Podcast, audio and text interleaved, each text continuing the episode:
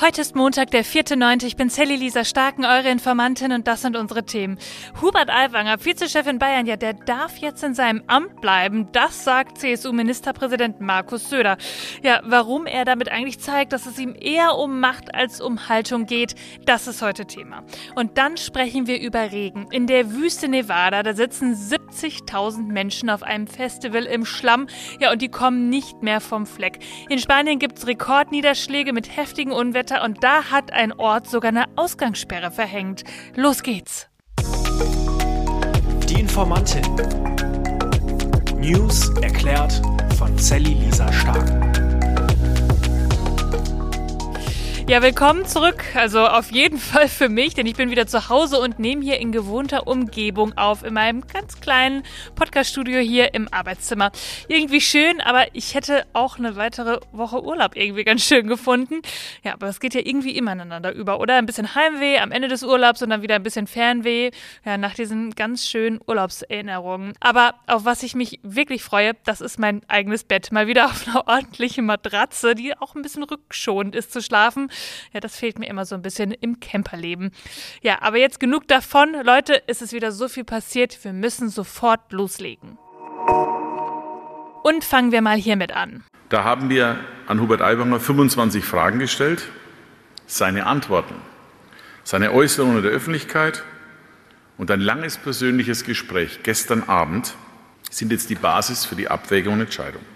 Bayerns Ministerpräsident Markus Söder von der CSU ist das. Und er hat gestern eine Entscheidung getroffen, was seinen Stellvertreter Hubert Aiwanger angeht. Ihr wisst, der Typ mit dem antisemitischen Flugblatt aus der Jugendzeit. Wir haben letzte Woche viel drüber gesprochen. Da ging es ja auf und ab. Erst war Aiwanger das Opfer der Medien, dann hat er sich entschuldigt am Donnerstag, falls er Gefühle verletzt haben sollte.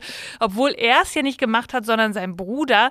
Ja, und Freitag, da hat er dann noch das gesagt. Hier wurde von langer Hand geplant, den Aiwanger fertig zu machen, mit dem Ziel, die freien Wähler zu schwächen, eventuell sogar die Grünen in die Landesregierung zu bringen. Das ist nicht unser Ziel. Hier wurde versucht, die Wahl gezielt zu beeinflussen. Das ist eine Schweinerei, meine Damen und Herren.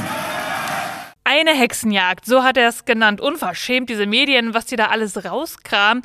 Aber ihr habt ja in der Freitagsfolge gut zugehört. Typische Täter-Opfer-Umkehr, würde ich mal sagen. Ja, und nun sagt der Söder eben. Leider war sein Krisenmanagement der letzten Woche nicht sehr glücklich. Er hätte angesichts des Vorwurfs des Antisemitismus früher, entschlossener, umfassender aufklären müssen. Spät, aus meiner Sicht nicht zu spät, gab es aber eine klare Entschuldigung und eine klare Distanzierung. Dies war überfällig, aber es war richtig und notwendig. Dass kein Beweis vorliegt, dass die Sache 35 Jahre her ist und dass seitdem nichts Vergleichbares vorgefallen ist, wäre eine Entlassung aus dem Amt aus meiner Sicht nicht verhältnismäßig. Erstens.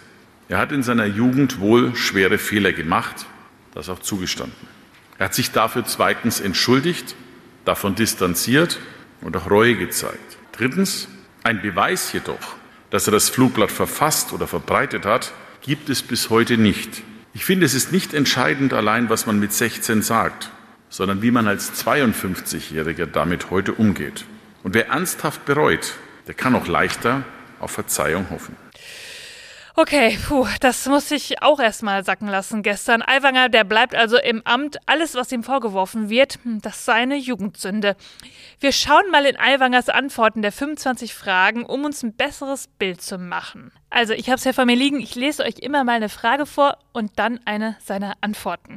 Wieso waren die Flugblätter in Ihrer Schultasche? Was wollten Sie damit? Wieso haben Sie die Flugblätter nicht sofort vernichtet weggeworfen? Mir ist dieser Vorgang im Detail nicht in Erinnerung.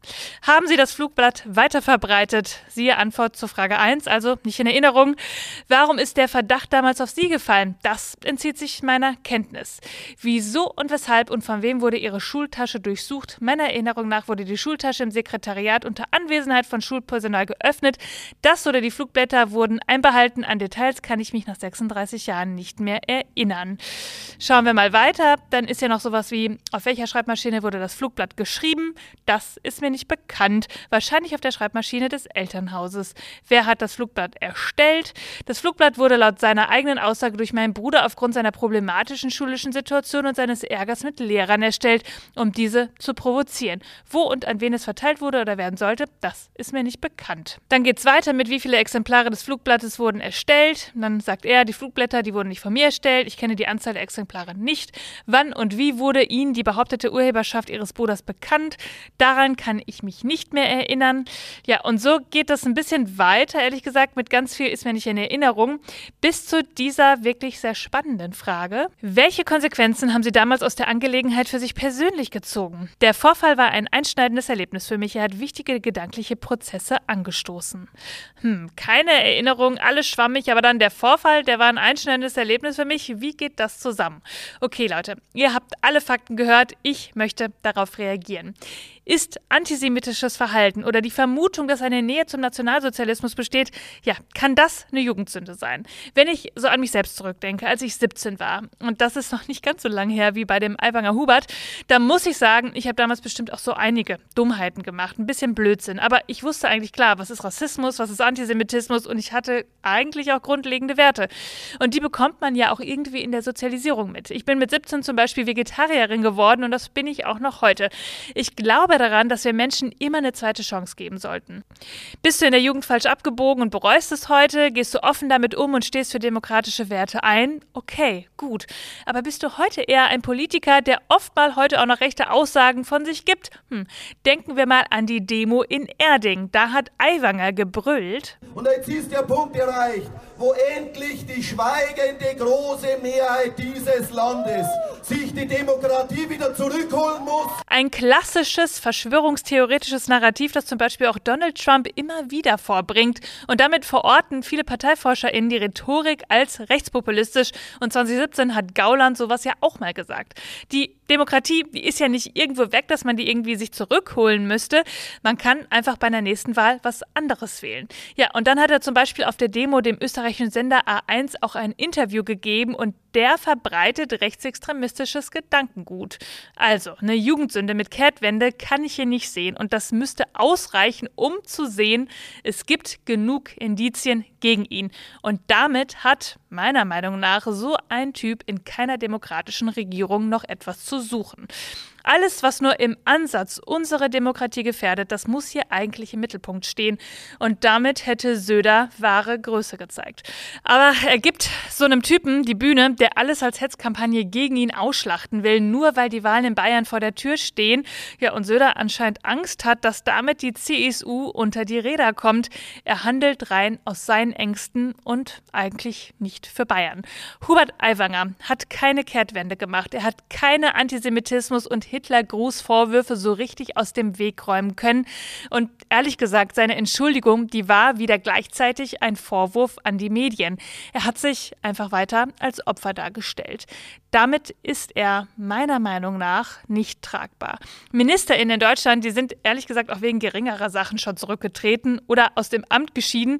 Denkt mal an Familienministerin Anne Spiegel zurück, die ist wegen eines unangebrachten Urlaubs zurückgetreten. Oder Christine Lambrecht, die ist zurückgetreten, verkürzt wegen eines Instagram-Videos zur Jahreswende. Ja, und Aiwanger, der wirft jetzt einen ganz schön krassen Schatten auf Bayern. Und Söder, der hat noch nicht mal versucht, sein Rückgrat zu finden. Ihm ist Taktik hier anscheinend wichtiger als Haltung. Söder hat damit die Grenzen zum Antisemitismus ein bisschen verwischt. Und ich würde sagen, alles, was man mit viel Anstand jetzt zur Landtagswahl in Bayern machen kann, ist Aiwanger abzuwählen. Solche Menschen, die dürfen nicht noch mehr Spielraum bekommen. Okay, kommen wir nach solchen News mal zu etwas ganz anderem. Stellt euch mal vor, ihr geht auf ein Festival in der Wüste. Ja, weil da ist einfach alles total hip und cool und heiß. Das Burning Man Festival. Vielleicht kennt ihr das nicht. Das gibt so seit den 90er Jahren und ist ein Kunstfestival in der Wüste von Nevada und am Ende, da wird dann so eine Statue verbrannt. 70 bis 80.000 Menschen sind da jährlich. Ja, und da wird eine komplette Stadt aufgebaut. Ich erinnere mich ehrlich gesagt ganz gut daran, weil ein Bekannter von mir mir das mal, ich glaube, vor zwei, drei Jahren erzählt hat und total geschwärmt hat, weil er nämlich da war. Das, er meinte, es wäre ein ganz anderes Lebensgefühl gewesen. Alles wäre frei, alles wäre ein bisschen avantgardistisch gewesen, alles anders. Ja, und jetzt frage ich mich seit gestern, Thomas, bist du wieder da oder steckst du auch im Schlamm?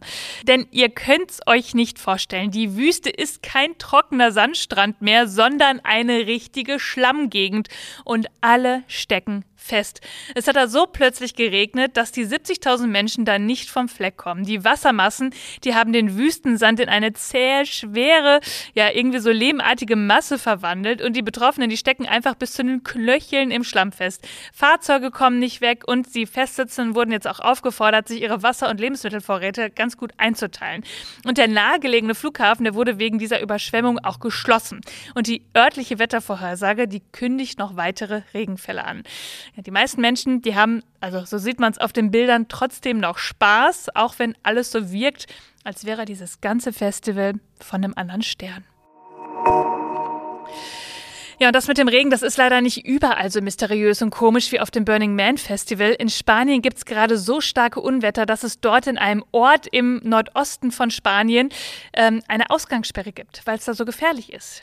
Der Wetterdienst spricht von Niederschlagsrekorden gleich an mehreren Messstationen, also an verschiedenen Standorten im Land. In Pamplona fielen demnach innerhalb von 24 Stunden, haltet euch fest, mehr als 140 Liter Regen pro Quadratmeter. Und das ist fast dreimal so viel wie normalerweise im ganzen September. Und in vielen Orten sind Straßen überflutet worden, Keller vollgelaufen und Tiefgaragen.